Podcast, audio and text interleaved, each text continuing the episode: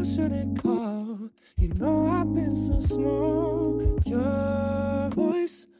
my white noise. Now I can't sleep at all. The silence can't 先发疯的人先享受世界。欢迎来到蘸料调频，请大家把蘸料调好，我们一起开涮。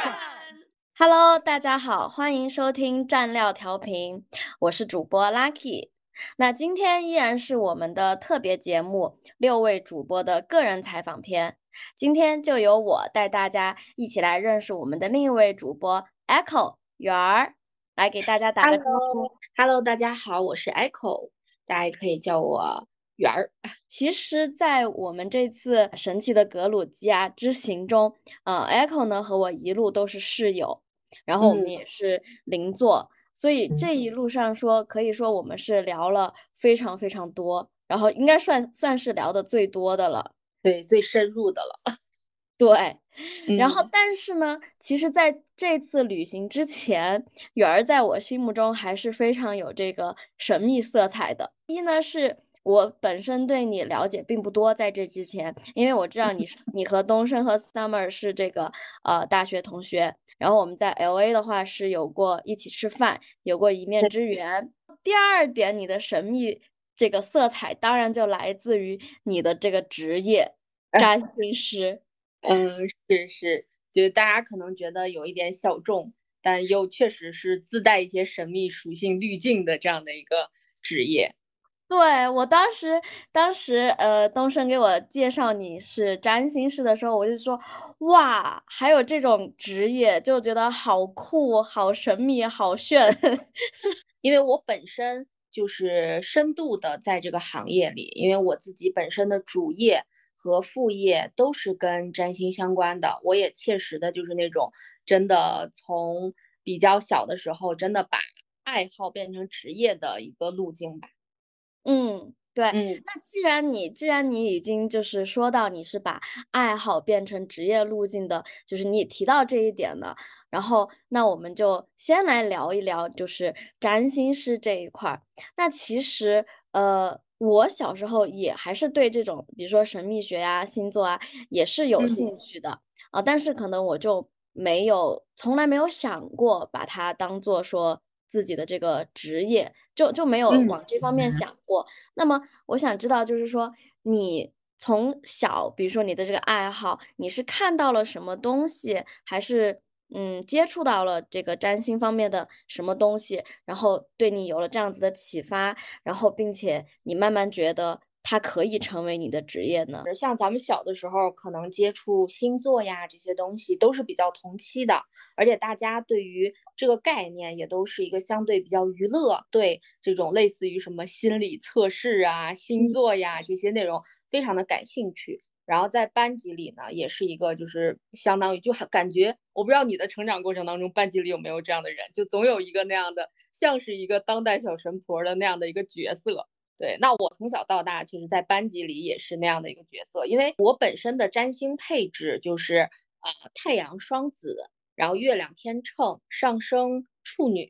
对，这样的配置就是用我们占星的术语就叫水星非常强，就我是很喜欢去搜集和分类信息的，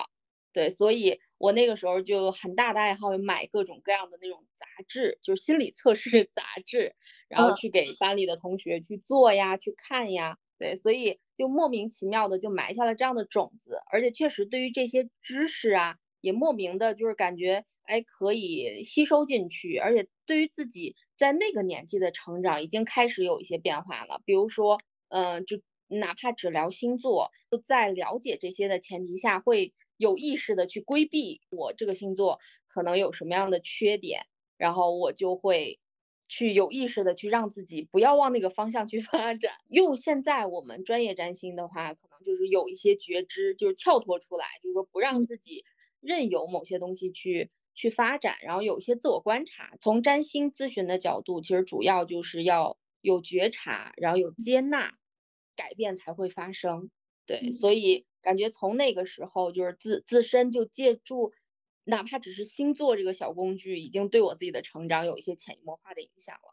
嗯，我觉得你这个说的很好哈，就是不仅是觉察，然后不仅是结合到自己觉得说，呃，像或者不像，并且你嗯。其实是把它用在了改变这一块儿，就是去去规避也好，或者是说去嗯让自己有改变、有提升。我觉得这个是跟我之前理解来说还是挺不一样的，因为可能以前我嗯。们去认识星座也好，或者什么，我们更多的是去呃对号入座，然后呢，更多嗯。的是去哎认识自己，然后解释一些哎我为什么会这样子，或者是嗯。呃他为什么会会有这样子的特质，然后但是并没有，好像很少我有我很少有人就是听到说啊，因为我是比如说这个星座，那我要去规避一些东西，或者我我其实要去跳出我自己本来的这个呃刻板印象，要去做嗯一些改变的这个这个东西。我觉得这一部分其实是是不是这一部分其实才是真正呃占星或者是说星座它更能够带给我们一个实际用处，或者是或者是说一个一个更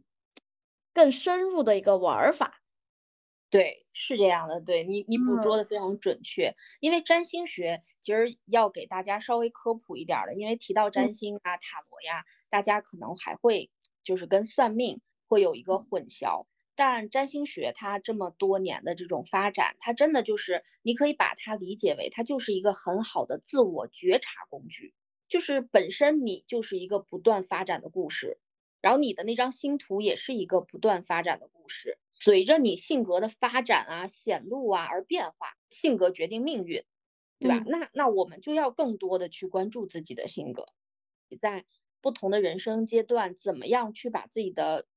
每一层的性格面相不断的去发展出来。这一点真的还是还是很不一样，就是你不仅是可以通过一个角度，一个一个比较新的视角去呃认识自己，然后确实也是给到你一些解释，但是确实可能最更重要的一点是，呃，包括你会给我们科普到一些，比如说结合到现在行星的这个运作啊，然后嗯。结合到自己的这个星盘上面的一些特征，然后我们我们应该如何去呃应对一些实际的一个实际的发生的一些事情，或者是实际发生的一些一些变化。所以我觉得这个部分真的是呃。在我看来，占星非常非常迷人的一个部分，它其实嗯是可以就是对我们的生活和对我们呃实际的，它并不是就是悬在上面很空的一个东西，它其实真的是能够帮助我们解决一些一些问题，就是从一个比较呃新的角度吧，或者说从一个玄的角度。对，是的，它虽然听起来很神秘，但是说占星学其实就是一根指向现实的手指。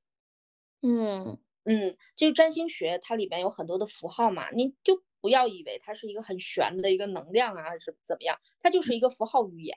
就像比如说，因为你你你你留学很多年，你的你的比如某一种语言很好，就你一旦能够熟练的去掌握这种语言的话，它就会帮助你去理解和解构很多东西，它就变成了一个你的新的视角。我觉得是这样子，我觉得你说的这个很对，就是它其实是一个不同的视角，但是呃，就像你说的，同样跟语言相关，就是其实在我采访的那一期，我有说，就是我对中医的一个新的看法，我觉得可能是它的语言比较嗯不不普世化，然后让我们很多人无法理解，觉得它玄。可能占星对于我们普通人来说也是这样子，但是对于你来说，可能就是你嗯掌握了它的这这个语言，它的这个符号。那它对你来说就不是一个呃玄的东西，而是一个常识的一个东西。但是因为嗯我们我们普通人没有去学习这门语言，然后我们就无法去嗯认识到这个东西到底是怎么样，然后导致于我们觉得它其实是一个很玄的东西。我可以这嗯样理解吗？对，可以可以，而且即使比如说我掌握了这个语言的基础，其实也只是它是一个，我觉得占星学它是一个非常千人千面的一个工具，对，它嗯会根据呃运用占星学这个人本身的一些呃自我觉知的水平啊，或者他人生发展的阶段呀，它会有变化。那比如说，同样在经历一个一个行进的一个两个人，他们在经历同样的行进，但因为他们对于自身和对于外在环境的认知不一样，那这个行运对他们的影响也会有变化。对对，所以就是它是一个不是那么刻板的语言，它是一个嗯需要有一些理解力，然后需要去呃思考，而且这个除了说我这个人的性格是怎怎么样的，天象当下对我的影响是怎么样的，还有要去了解自己的过去，比如说我过去的一些思维模式是什么样的，对，然后下意识的处理事情的方式方法是什么样，它是一个很综合的，但它又是一个。很不错的参考维度，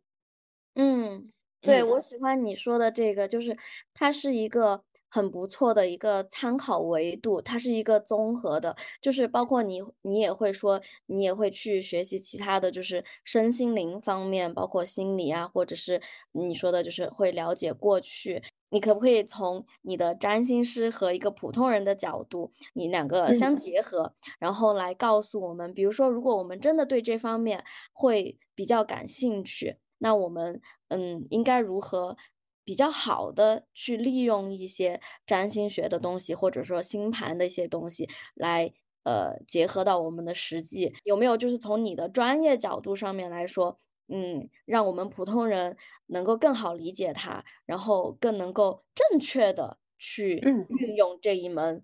呃比较神秘的语言。我觉得可以从几个面向来说。第一个，咱们刚从格鲁吉亚回来，然后咱们喝了很多的葡萄酒，对，然后就不同不同口味的，然后不同这种产地的，咱们也能感觉到格鲁吉亚的葡萄酒和其他地方的葡萄酒的不一样。这就是就首先出生星图，也就是。大家可能打开任意一个你下载了的占星软件，你输入你的准确出生时间和你的出生地之后，你就会得到你的一张个人星图嘛，就相当于你出生在那一个特定的时刻、特定的地点，就像是葡萄酒的酿酿造年份和就是酿造的产地，你用的葡萄啊，包括时间点呀、季节啊的不一样。就我们身上就会蕴藏着你出生那一年那一个季节的一些特质，对，包括你所在的那个地方，所以就是你可以理解为它是你的一个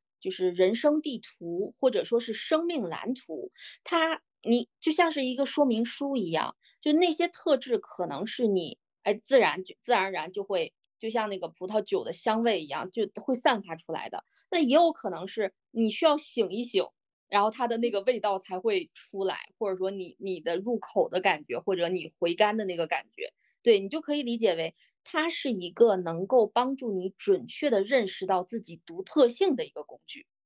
嗯，就是众生，对我们在尤其在成长过程当中的那种懵懂，包括进入社会当中，觉得自己跟大环境的逐渐被同化、被影响的那个过程当中，它是可以时刻的去提醒你，哎，我哪儿？可能是很独特的，是不一样的。我还有什么样宝贵的特质是我可以活出来的？就像是一个你这一瓶葡萄酒，对，你可以就包括你这一瓶葡萄酒，你不同的年份你拿出来打开喝，可能那个味道都会有一些差异。对，所以，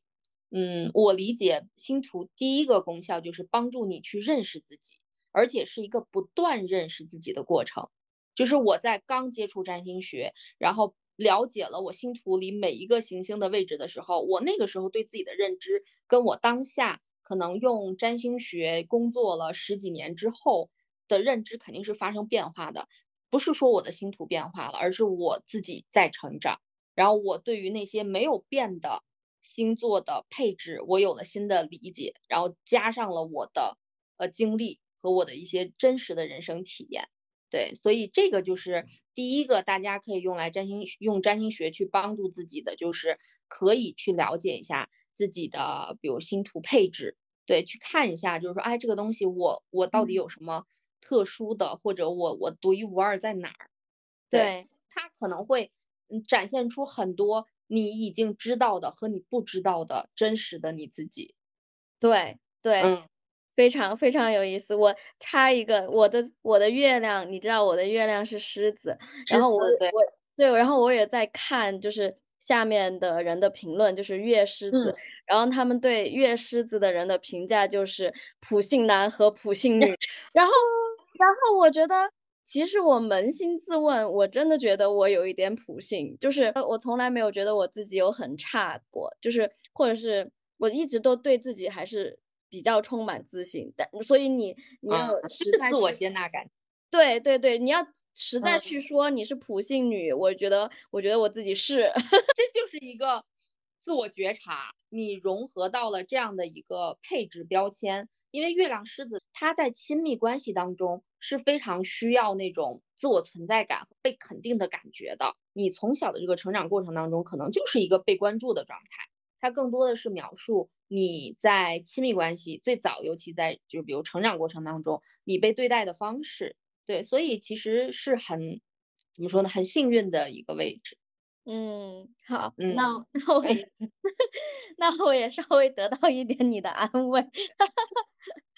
第二个呢，我的小 Lucky 他昨天刚刚过完生日，对，就是也生日快乐。谢谢。生日对于占星学来说也是非常重要的一个节点。就我们每一年，其实在在占星学里边，比如大家去看运势，都是说啊，我看我这一年，大家都觉得是从年初到年尾啊，我这一年怎么样啊，各个领域好不好啊？占星学的节点是以生日为节点去换运的，有一些作弊小技巧，生日换运的那个前后，比如几个小时内规划自己的生活呀，去思考自己新一年的方向啊，都是特别好的时机。换运前后，这个能量变化会非常的明显。比如说你每一年，嗯，侧重的领域啊，都会多多少少发生一些变化。去选择一个我过生日的地点，比如说我不在我的常居地过生日，比如我看到了，如果我在我生活的这个地方过生日，然后我的这个星图可能是，哎，一个某些领域有一些压力，但这个领域呢，对我现阶段又很重要。有一些 占星师或者说懂占星的人就是说啊，那我在我换运的那个节点，我去换一个地方。我出去嗯玩儿，那我在那个地方换运的这个这个星图就会不一样，然后这一年可能就会发生一些变化。对这个我自己也是做了一些尝试，比如说在某一年，本来那一年我的就如果我在北京过生日，可能我的感情运会有一些挑战，但那个时候又刚刚开始关系，就觉得，哎，我要选一个可能对我感情更有利的地方，然后我就去嗯了厦门。然后在厦门过了生日，然后果然那一年就感情方面就还蛮好的，对对，就可能是不错的作弊小技巧。我觉得你们好容易作弊啊，就是你们懂太多，那我嗯们都完全没有这项技能。然后，但是我我有感觉就是，嗯，因为其实我小时候是非常喜欢，就是大家聚在一起过生日办 party，嗯包括我今年嗯其实，嗯，有了自己的家以后，然后也是有请朋友到家里面来过。但是在这之前的几年，包括我在美国，然后就可能一直都是租房子啊之类的，然后朋友其实也比较散落嘛，就是呃，嗯比比如说在 LA 并没有说特别特别特别好的朋友，那我就嗯没有去办这样子的 party，然后我基本上就是跟我当时的呃那个男朋友呃之类的去去到不同的地方去呃短途的旅行，然后去嗯呃过这个生日。那我不知道这个，我无意中这些也对我的星盘其实是产生了影响的，但是我就不知道它到底是会有一些，那我都不知道它到底是好的影响还是坏的影响。我万一无意中去了一个非常差的地方，在我们占星的领域里，这个叫择时择地。就尤其像你们之前，比如留学呀、移民啊，就是旅行其实还好，但如果要长期在一个地方的话，我们是要做重置盘。就是我假设，如果我不是出生在我的出生地，而是出生在我要长期居住的那个地方的话，我的星图是怎样的？哦，所以这些哦其实都是很有讲究的。肯定没有你本身的这个星图重要。嗯它只是一个，就像是比如说，呃，我要去那个地方，我就要办一个那个地方的电话卡，是一个概念。对，对，它它会给你一些新的信息。对，比如说，可能我本身并不是一个那么擅长销售的人，举例子。然后呢，我去到了一个地方，然后那个地方我的星图呢，就是一个看起来很会销售的人。那我可能在那个地方我去卖一些东西，或者我去嗯做一些生意，可能就会更顺畅一些。对，所以这些都是嗯我们在日常咨询当中有可能会帮个案去做规划的部分。嗯，对，嗯这个真的是太实用了。占星学其实有很多很实用的这种小技巧，因为它发展这么多年，嗯、其实是嗯、跟各个各种比如行业呀，包括各种就是学科呀，它都是有嫁接和融合的，就跨界。比如说占嗯。星，它有医疗占星学，就是这个跟你的专业会有一些对口，然后还有呃金融占星学、商业占星学、企业占星学，对，嗯。所以如果这个人事物对你是很重要的，那你去了解它的开端，其实要比你了解它的当下，对你来说更有建设性的意义。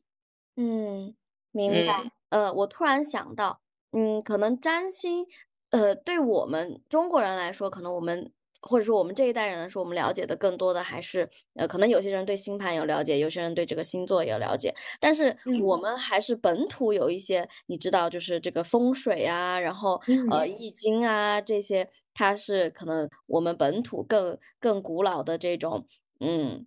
玄学的玄学的一部分，其实我也嗯。确实确实以前接触到的比较多的人会呃会说我我请了这个风水大师，其实包括我在 LA，你知道吗？就是嗯我在 LA 的时候，其实我的那个医生，然后你知道他们都很有钱嘛，然后包括我嗯认识的有一个很好的我一个很好的姐姐，然后他们是呃做生意。然后他们呃盘了一个仓库下来之后，也有请这个风水大师过来过来看，然后风水大师就给他给他了一些指点。然后本来那个仓库其实是他盘下来，就是因为前面一个老板呃快做垮了嘛，然后懂。他们那个风水师就给他指指点了一番之后，他们那个仓库就做的做的非常好。所以我听我其实是听了很多这种呃风水的这些这些东西，所以我不知道就是呃这个占星和风水之间有没有一些你你了解到的呃一些可以融会贯通的地方也好，或者是它不同的地方也好，还是还是哪一个东西它更适合我们中国宝宝体质？就是占星学跟风水学，它其实本身并没有直接特别相通的一些地方。对，嗯因为呃，其实如果说一定要找呃咱们呃传统文化里边可以跟占星学去对标的，那可能是比如五行八字，或者嗯说是紫微斗数，甚至说是二十八星宿，可能本身都要比风水更对应占星学。在有利于自己的前前提下，就带着一些自己的这种认知啊、需求啊、规划呀，就这些都可以为咱们所用。就它都是有可能让你的生活变得更轻松，或者说是更更愉悦的这样的工具。对，就不要被它限制住。就像嗯，我我简要的介绍占星学，它主要的功效就是。第一，帮助你认识自己；第二，就是帮助你规划在对的时间做对的事儿。它更多的是在时间维度，对，那可能风水学它更多的是在空间维度。我自己除了占星学，也会很喜欢一些，比如说能量能量学呀，或者这种其他的一些神秘学。就你周遭的环境，包括你自身本身，就是周围的人，包括你的居住环境，它都会对于你的能量场有一定的影响。对，所以就是综合的去选择靠谱的，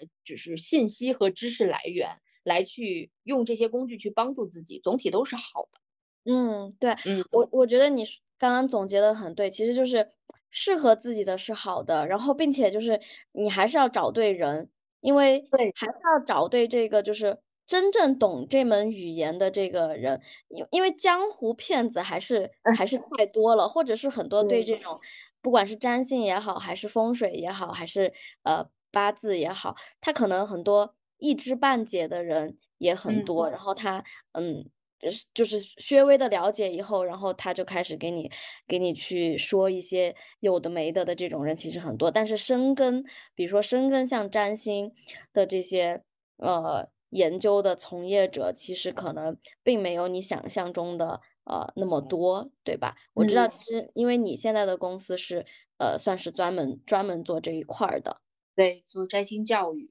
对，嗯是因为它确实本身它的这个大环境是会有一些鱼龙混杂的，对，嗯所以大家也要就是相对于去有辨别性的选择一些，嗯。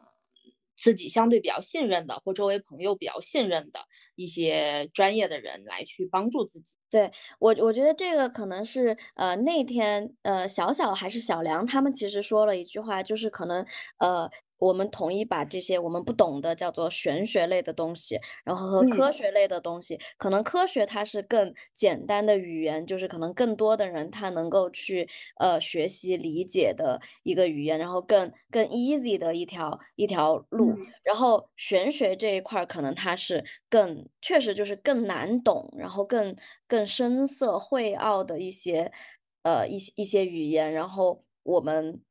很少也很少人去走这条路，然后，嗯，这条路其实也也更难走。我我觉得大概有这么一个意思，就是在我心里，我我其实是挺认同他们当时说的这句话的。是的，是的，宇宙和我们的现实生活当中，它可能是存在一些平行关系的，就是天上的一些行星的变化呀、格局呀，它会很神奇的反映我们生活当中的一些变化。对，它也是一个让你去找规律，因为我们的人生有限，我们在有限的人生当中，如果找到了更多自自身，包括自身跟当下宇宙的一些关联，那我们就会有更多的这种全局观，就我们可以拉伸到一定的维度来去看自己的生活。对，所以我觉得占星学你可以把它理解为就是它是你的生活向导，但它本身并不控制我们，我们是有非常。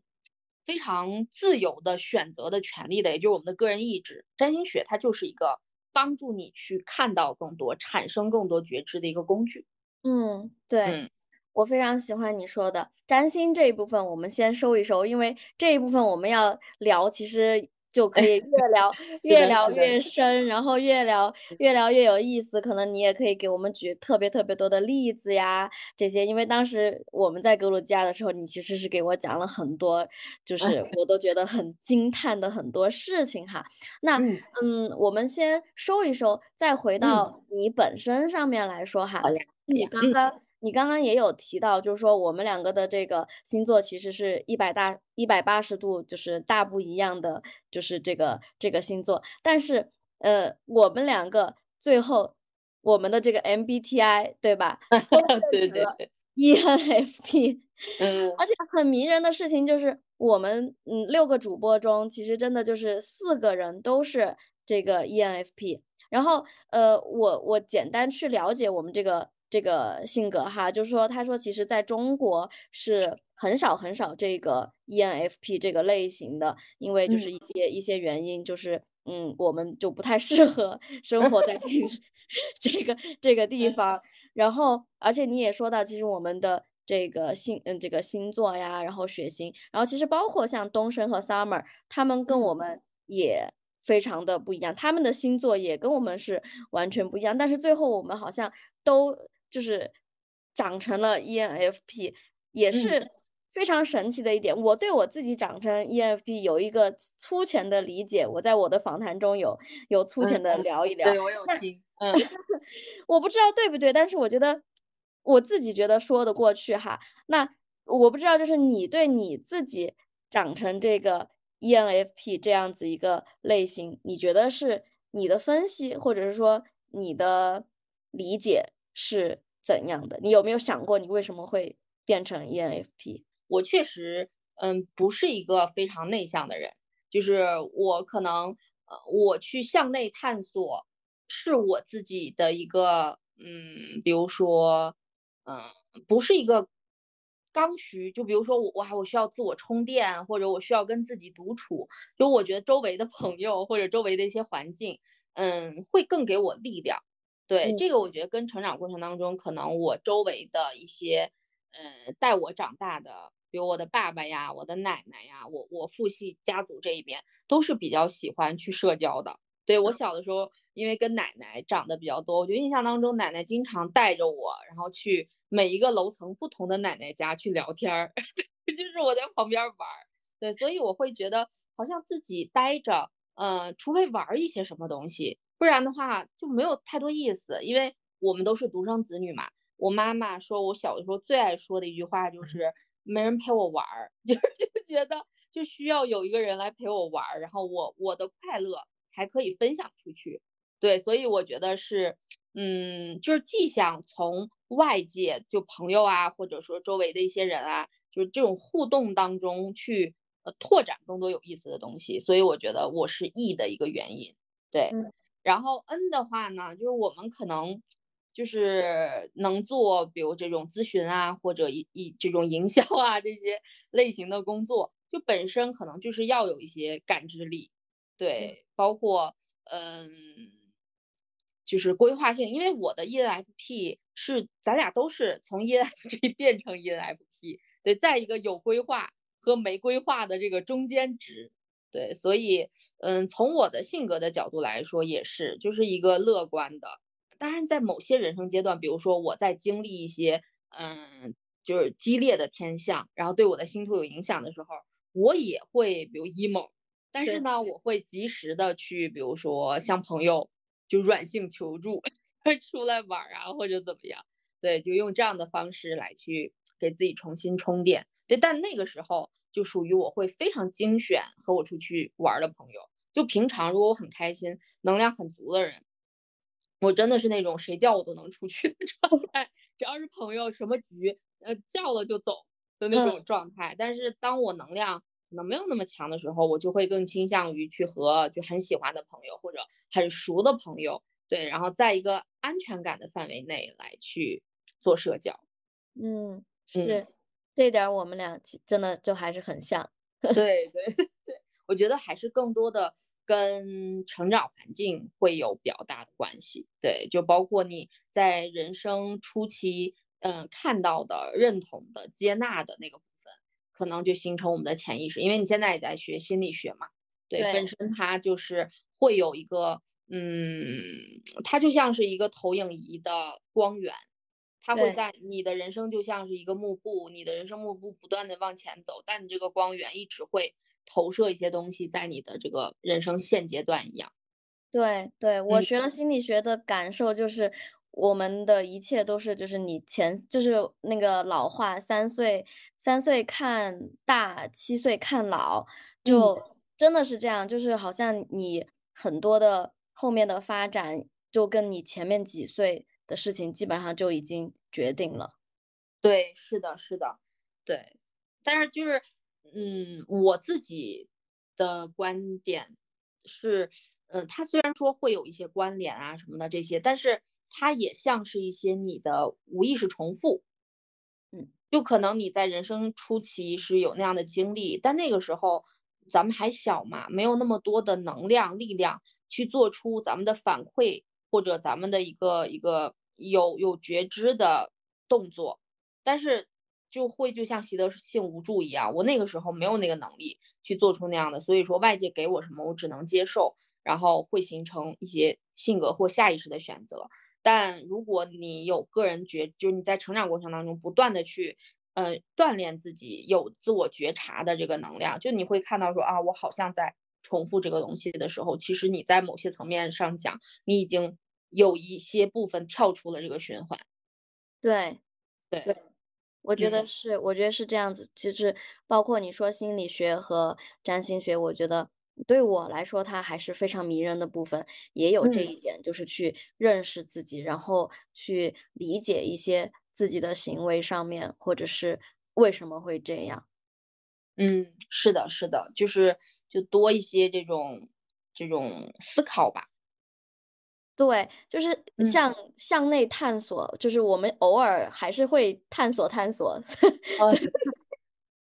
探索的不多。对，探索的不多，但是偶尔还是要还是要看一看，然后嗯，了解了解之后也觉得，哎，其实也还是蛮有意思的。嗯，是的，是的，我觉得，嗯，就像咱们有意识的去学占星学呀，学心理学呀，其实并不代表我们就不易了，而是就是可能我们的能量来源还是向外，但是我们会就它本身就不矛盾。对，对对。对，它是不矛盾的，它更是，嗯，其实我觉得更多的去了解自己，呃，其实不管用什么方法，比如说心理学也好，心学也好，还是其他的任何一些东西，我们去更多的了解自己，其实对于我们自己的这个生活，我觉得都是非常有启发的。因为如果你真的就是你不想想自己为什么会是这样，或者是你不去理解自己的一些行为，那你每天去工作也好，或者是你每天这样子去生活，呃，我都觉得好像少了点儿什么，好像更多的嗯是，更多的你只是在重复一件事情，然后没有思考，没有没有特别多的思想。我觉得要有思想的一个前提是对自己的一些思考和对自己的一些认识。就是我有我有一种这种感觉哈，就是你你要认知，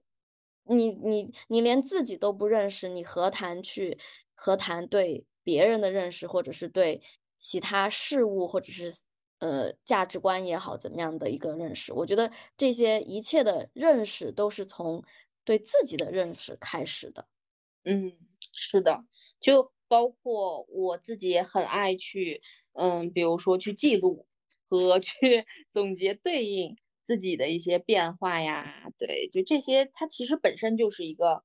很有意思的，就是我觉得像咱们这种呃 E 属性比较强的人，哪怕就是去研究自己，也像是就跟自己相处一样。就你可能是从过去的那个你，或者未来的那个你那那边去汲取能量。对对，嗯，有有有这么有这么一个有这么一个感觉在。嗯，嗯其实下次也可以跟东升和 Summer 他们聊聊，就是他们是如何长成 E ENFP 的。啊，对对，是的，是的，对，因为真的真的来说，而且而且我我我觉得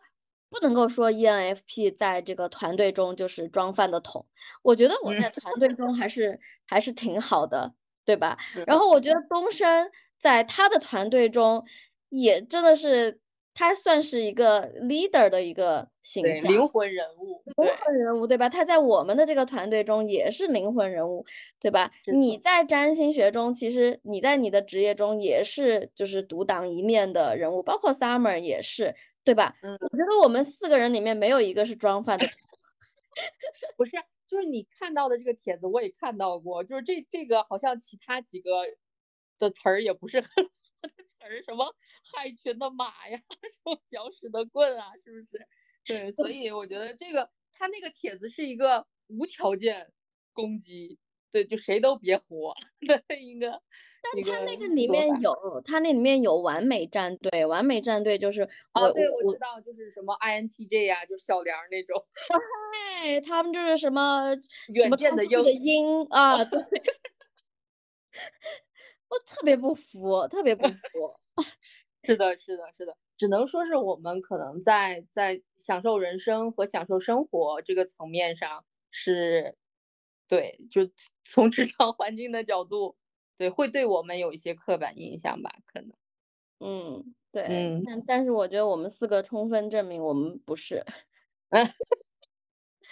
对，好，这个就是自我觉察，就是你觉察到了你和就是外界对你的评价是是有有差异的，然后你通过对自己的这个觉察来去更多的认可自己或让自己发生改变。对，这个就是咱们就是 call back 到前面提到的，就是你要有觉察，你才会有接纳。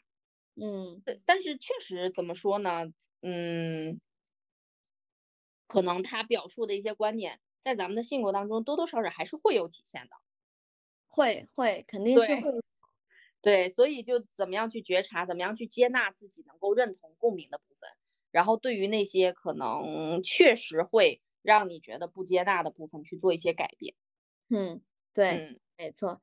好，嗯，那我们这个 ENFP 这边我们可以先聊到这儿，然后后面嗯再跟 Summer 他们一起来探讨这个话题。可以。可以那那其实呃，我的第三趴哈，其实嗯我我们在格鲁吉亚你也提到，其实你有非常多的这个爱好，并且啊你一段时间是会有一段时间的这个这个爱好，而且其实你都会走得非常深入。那这个也是跟我比较不一样的点，就是我我可能不会有特别特别深入，然后长期的一个、嗯一个爱好也好。那你最近其实我知道你就是去看首映礼呀、电影啊，然后你给自己打的一个标签是这个呃首首映礼收集师还是什么来着？其实那个标签是东升总结的，但我觉觉得总结的还怪不错的，然后我就没有改。对，就东升他是很会有这种小巧巧思的这样的一个一个一个状态。对我当时看到也是会心一笑。嗯，那你觉得为什么就是到你现在这个阶段发展到现在，然后呢，你会对这个首映礼、对电影这这一块儿会这么感兴趣？嗯嗯，我觉得这个本身它只是一个形式，然后我我也是就是有跟你聊过我不同的阶段的爱好嘛，但是其实这些爱好它都是有一个核心共性的，然后这个核心共性也是在于我对于我性格的了解，你总结为就是。嗯，我非常喜欢搜集信息，这是我从小到大特别明显的一个爱好。对我最早的爱好，在很小很小，就甚至没有上学的时候，我就喜欢剪报纸。就是我很多的字啊、成语呀什么之类的，都是在报纸当中学习的。就是可能相对于看书，我更喜欢去看杂志、看报纸，就是它有图，然后有字。对，然后我除了喜欢搜集信息，我还特别喜欢分类信息，就是。我觉得是 P 跟 G 的那个中间值，就是我会把它们都剪下来，然后做分类，然后放在不同的那种小本子上，然后用胶棒贴在不同的这种大的纸上面，然后形成一个对这样的一个一个像是类似于简报这样的东西。对，这是我人生特别早期的一个爱好。对，我觉得这个爱好它有它的形成有。有有很多的原因，但核心是在于，嗯，在那个过程当中，我能自己能进入到一个心流的状态。就当我在很小的时候，我去剪那些报纸，我特别喜欢听那个剪刀和报纸的那个声音，就是那种你剪不同的纸的这个时候发生发出的那个声音是不一样的。就我在很静下心来去做这件事情的时候，我会觉得就是。耳耳朵两边会有那种，就是类似于，就像白噪音一样的声音，但其实是没有声音的。但我的内心深处是可以听到那个声音的。对，所以这是我人生特别早期的时候能够感觉到，我除了想要找一个人一起玩以外，我自己待着的时候非常享受的一个状态。对，现在这个爱好也。变形成了我的另外一个爱好，就是我跟 Summer 他们也安利过很多次，就是我现在在每个月吧，就最多两个月，我也会做一个就是人生的那个梦想吧。对对，就是我会去找一本杂志，然后安静的坐在那边，就一页一页的翻，然后看到喜欢的图呢，我就会把它剪下来。对，就是它其实是你潜意识的一个投射，但我在。学龄前，我肯定不会想到说这是我潜意识的投射。对对，所以就是你的这个爱好，就像是你在很小的时候种了一个种子，就像你现在，比如说你喜欢去呃听一些音乐呀，或者怎么样，就是它其实都是在你的很早的一个人生阶段，那个种子已经存在了，然后它在你的成长过程当中不断不断不断成长，然后变形成另外一个爱好。嗯嗯，对对。对，所以现在他你的这个信息搜集变成了这个电影。对，就是嗯，我因为我本身从小对于就读书，然后听音乐、看电影就非常有这个这个爱好，然后就是就是也会有这种搜集癖，就我觉得我对于一些 电子类型的东西是会有很强的搜集癖的，就是。嗯，去比如在豆瓣儿啊，或者说是小的时候还会去刻意的去存一些图片呀，这些我觉得都是我小的时候的某些爱好的变种。嗯，这算不算是一种集卡？就是集卡游戏？呃，对，是的，是的，因为我从小也很 爱玩游戏，就不是那种，比如说是那种，比如说打斗类型的，我就是喜欢那种搜集类型的游戏。就我就觉得我就像小松鼠。去给自己过冬去存松子儿的那种感觉，我很喜欢在自己的生活当中或者自己的某些领域去搜集一些东西，然后把它们囤起来，然后做分类，然后看着它们就很有满足感。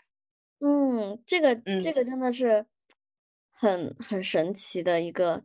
一个点。对对，这个也形成了我。就比如说，就像我学占星学，就我开始学占星学的方式也是这样的方式。我觉得这个就是一个人生的一个模式。就是我我最开始学占星学的时候，我我除了呃上课读书以外，就在我当时的视角里，我对于一张星图可能还没有一个全局观，不像现在可能打开一张星图，我能看到啊这张星图的侧重点在哪儿，然后可能切入点在哪儿。但在初学的时候，其实我那些知识，呃对我来说是同等同等陌生、同等重要的。我那个时候就特别喜欢把身边的一些人的星图，他们的每一个配置，然后做一个大的 Excel 表格，然后把他们的这种星图配置都填到这个 Excel 表格里边。然后比如说他的太阳是在哪个星座哪个宫位，他的水星是在哪个星座哪个宫位，和哪颗行星有什么样的相位，就相当于形成了一个大的表格。但是当你比如说在某一个课或者某一本书里读到这个知识点的时候，我就能很快速的在这个表格里找到说啊，我身边的哪个人有这个配置，所以我在学占星学的时候就会很快，因为你可以结合这个人给你的一些感受来去吸收理解这些知识点，然后有机会的话也会跟他们去探讨，觉得哎，你觉得你性格里有这个面相吗？对，就那段时间是我特别对于占星学如饥似渴的一个一个阶段，对，也会觉得很有意思。嗯，这个真的是很有意思，就是你这种信息的搜集，然后把它整理归类，作为你的一个学习的一个一个方式。嗯，真的，这个这个方式好像跟我们传统的一些学习方式确实是有非常大的不同。可能我们会有一个，有些人是用一种框架的学习啊，就系统的学习啊，或者书面等等。有些人喜欢这种图片，然后你是以一个信息信息搜集、归类、整理，然后再去呃，相当于有点碎片化的去理解，但是会有一些呃。映射或者是有举例的这种，对，是的，是的，是的。我觉得，嗯，我是特别喜欢投射这个词的。我觉得任何的一些，嗯，细节它都是有意义的。对，它之所以会被你搜集到，它可能在某一某一个层面或某一个维度，它对你来说就是特别的。嗯，对，就我很喜欢这种，嗯，就是在就就像是淘。就比如说你去，不是说我我去一个商场里边啊，我在这个货架上看到什么，而是我在一个可能有很多，嗯，就像是一个市场，然后我在 那个地方淘到了一个我真的很喜欢或我觉得我跟他有缘分的一个一个东西。对我觉得信息一一切的这种东西对我来说，我喜欢我去选择它的那种特殊性。嗯嗯，是这个真的是。非常非常不一样的一点哈，嗯嗯，对，非常独特。我觉得可能很少有，嗯，可能这种你觉得这种人多吗？就是在你的认识认知中，这种非常喜欢去收集信息的这这一类人，然后并且通过这这个收集信息能够去获得知识，或者是说他成为他的一种学习方式的这种人，嗯，我觉得都是会有一些比例的。对我，我从占星的角度来说，就是因为我太阳在双子，双子本身就是水星守护的嘛，所以说信息就是就像水星的守守护神就是赫尔墨斯，他本身就是宙斯宙斯的信使嘛，就他的他的工作职能就是说啊，我要去搜集和传递信息，他并不会去判断，因为他就是个送信的嘛，他不会去去判断这个信。他是怎么样的或怎么样，他就他的目标就是啊，我要把这个信拿到，然后把这个信送到，对对，这样的一个状态。那我的上升星座呢是处女，对，也是守水星守护的星座。它呢跟双子座不一样的点就是在于，它很喜欢分类，嗯，对，它去分类这些信息。所以说我的命主星本身就是水星，然后我的水星又是落在金牛。对，就是对于一些比如视觉化的东西呀，或者对于一些跟美呀相关的东西啊，是比较感兴趣的。所以就是我的这个配置就就是奠定了我的这个习惯和爱好的方式。对，我觉得这一点也是，就是你说到，相当于你的这个星盘也能够给你解释，带来一定的解释的东西。对对，是的，是的，就就好像更 make sense 一些了。是的，是的，对我觉得就没有没有，就是自我接纳。就当我发现了我喜欢的这个这个类型，就包括我有的时候喜欢玩的一些小游戏，比如一些搜集类的游戏，可能对于一些同龄人就觉得哈有些幼稚，但我觉得在那个我去玩那些东西的时候，在那个过程当中我是很放松的，就会觉得哎，我就我我我搜集到这些，然后我让这些东西在正确的位置上，这对我来说还蛮重要。就像回到你最开始问我，我我现在呃喜欢去参加这些就观影活动啊。就是我我在豆瓣买了四五本，就是那种就是各种票夹的那种收藏夹，很好看。对，就是它叫豆瓣夹，就它会有不同呃就是尺寸的，比如放电影票的，然后放票根的，放明信片的，呃，包括放那种类似于演唱会的门票的。对，就是就像是呃我。就是你想电影，它在首映里，它其实是要比上映要提前的，就我不会被剧透到，就是我我是最早一批 去看这个电影的人之一，对，然后我就去，我作为这个就像是一个信使，我最早的去接收到这个信息，本身对我就是有意义的啊，对，那那个信对你来说就是很酷的，对，然后我可能会跟周围人，比如说我现在身边好多朋友，要不要？决定去看一个电影，可能都会来问我，说啊那个好不好看，这个好不好看？那我就作为一个，就是就像处女座筛选的这个功能，然后告诉他们啊这个好看，这个这个不好看，怎么样？然后在这过程当中呢，我还能就是比如见到一些主演啊或者导演呀，去跟他们有一些问提问啊互动啊，就这些东西本身并不是说一个电影好看或不好看，而是。在参加这个活动本身的每一个环节，它都是符合我性格的需求的。对对，我现在能懂了，明白 了。对对对对对对，相当于这个事情本身它就是符合你的。对，是的，是的。嗯，对对，所以就是我觉得在看到一些自己的性格底色之后，就就能更自洽的原因就在于啊，你好像明白了我为什么会喜欢这些东西，或者。为什么这个东西会吸引我？嗯，对，是，我觉得这些都是真的是对我们认识自己的一个工具，是非常不同的一个角度和不同的一个视角。我这次，嗯，包括我跟你聊天，然后我都会觉得说有打开很多我自己的一个呃思维模式和一个看事情的一个视角，就是不管说我能不能。嗯，就是我觉得这个对于可能我们听众的一个启发也是哈，就是说，可能有一些你自己不能够理解的事情，呃，然后你不一定说非要去求助于玄学或者是怎么样，就如果你不能够接受玄学哈，就是如果你真的是一个执着的科学的呃守护者，对，但是但是如果你就是哎去。简单粗浅的了解一下呀，或说不定它是可以打开你思路的一个一个方式。对对，我觉得有一个很，嗯，可能有用的一个思维转化模式的话，你就是不要拿它占当做占星学这个学科，而是你看到的就是你自己。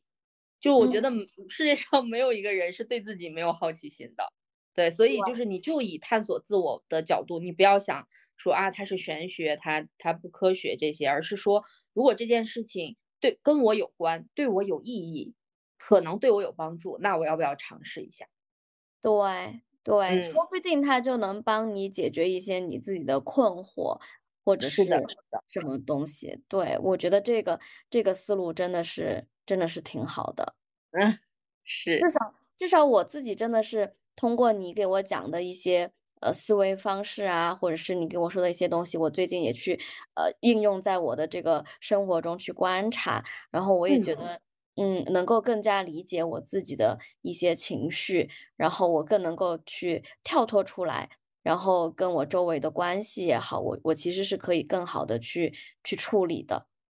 对对，我觉得，嗯，咱们现在出生的这个年代，包括咱们的社会环境，可能就。咱们从出生开始，可能就不得不不断的跟周围的人去做比较，我觉得这是很多压力呀，或者一些嗯不好的情绪状态的来源。但是，嗯，我觉得占星学是一个很不错的角度，让你去嗯跳脱出某些社会的标准，就是只专注于对自我的探究，去接纳自己的与众不同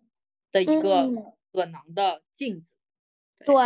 对，我觉得嗯你说的这个这个真的是非常的好，就是现在真的是太多的比较，你都在看别人，对吧？是的，你都在看别人，去理解别人，别人，或者是去成为别人嗯嗯。啊、你没有这种，就好像你忽略了自己，可能我们的这种教育也好，和很多东西也好，真的都去忽略了你自己，而去让你去成为所谓的这个别人，或者是谁心目中的一个一个人。但是真的占星，它可能就是滋养我们的地方，或者是我们至少我们觉得很很很有用的地方，在于说它帮助我了解我自己，让我自己成为我自己。就更好的成为我自己，也不是说啊，我就他也不是说我我我知道我自己是这样的，然后我就摆烂，他其实还嗯。是会告诉你一些，呃，你自己可以避免，或者是你自己可以去改变、去提升。因为你一开始也说了，其实有一个认识、接纳和改变的一个过程。其实改变这个过程是我们更应该去关注的、关注的这个这个部分。的，对，怎么样更好的和就是宇宙共舞？我觉得这个是非常重要的一件事情。对对对，不是嗯被动的去接纳了就就完事儿了。其实我们还是可以去进行一些改变，然后去成为，但是我们不去成为别人，我们成为更好的自己。是的，是的，嗯，嗯，行，今天其实我们这个时间也也差也差不多了。然后我们呃总结一下，就是我们其实跟圆儿 Echo 还是聊了非常多，从占星呃去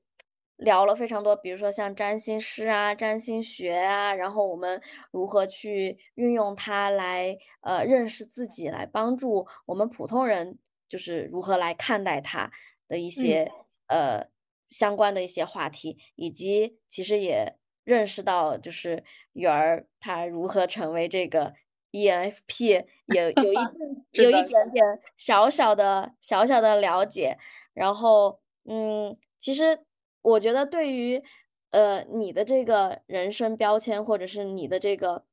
定义，我们真的还是这一次还是主要在这个占星的方面聊的聊的比较多，也算是给大家科普了一下。那么，呃其实我觉得下一次如果我们还有采访啊，或者怎么怎么怎么样的时候，其实还可以更加的深入了解，就是圆儿本身是怎么样 的。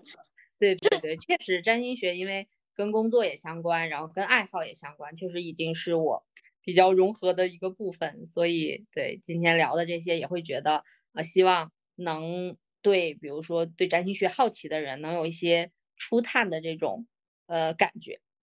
对对。嗯好，非常好哈。那么，嗯，作为结尾，东升有问我说有什么想对听众说的话，所以我觉得这个结尾还蛮好。我也想问问你，就是有没有什么想对我们听众说的话，或者是呃，让他们如何来安心服用，就是收下我们这个 蘸料调频。对对，我回到我们的这个蘸料调频，我真的觉得可能，嗯，我的这个成长经历，占星学也是我人生的很美味的一个一个蘸料。对我就会下意识的把我很多的我的感情、我的事业、我的周围的朋友，然后我可能会用占星这个蘸料来去，嗯，让他们，嗯，感受到一些这种滋味。对 我是觉得也很开心。对，也希望。嗯，我们在我们之后的节目当中，然后我可以从一个占星师的视角，然后给大家提供更多大家能够听得懂的，然后可以能够作为社交货币的一些占星小知识。对，这个也是我期待我能在这个节目当中和我的朋友们去聊的部分。嗯，我觉嗯得大家肯定都会非常期待你 你的发言。对，那刚刚我我刚刚我想纠正一下我刚刚说的哈，就是我刚刚说可能我们没有非常多的去聊你本身，可能聊的更嗯多的是占星。但是我现在这样子回头一想，其实占星也是你非常重要的一部分。对，是的，是的，是我非常爱的、难以割舍的一部分。对，其实占星也是也是你。对，是的。就嗯我可能也是呃占星学投射在我们生活当中的一个一个幕布的光点。嗯，是，是非常好。那嗯，期待我们之后就是能够有更多的关于占星也好，或者是关于圆儿也好，我们就是更多的这个沟通，然后更多的给大家带去有用的信息。好呀，好呀，期待。先发疯的人先享受世界。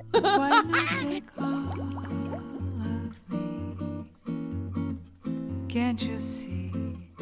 I'm no good without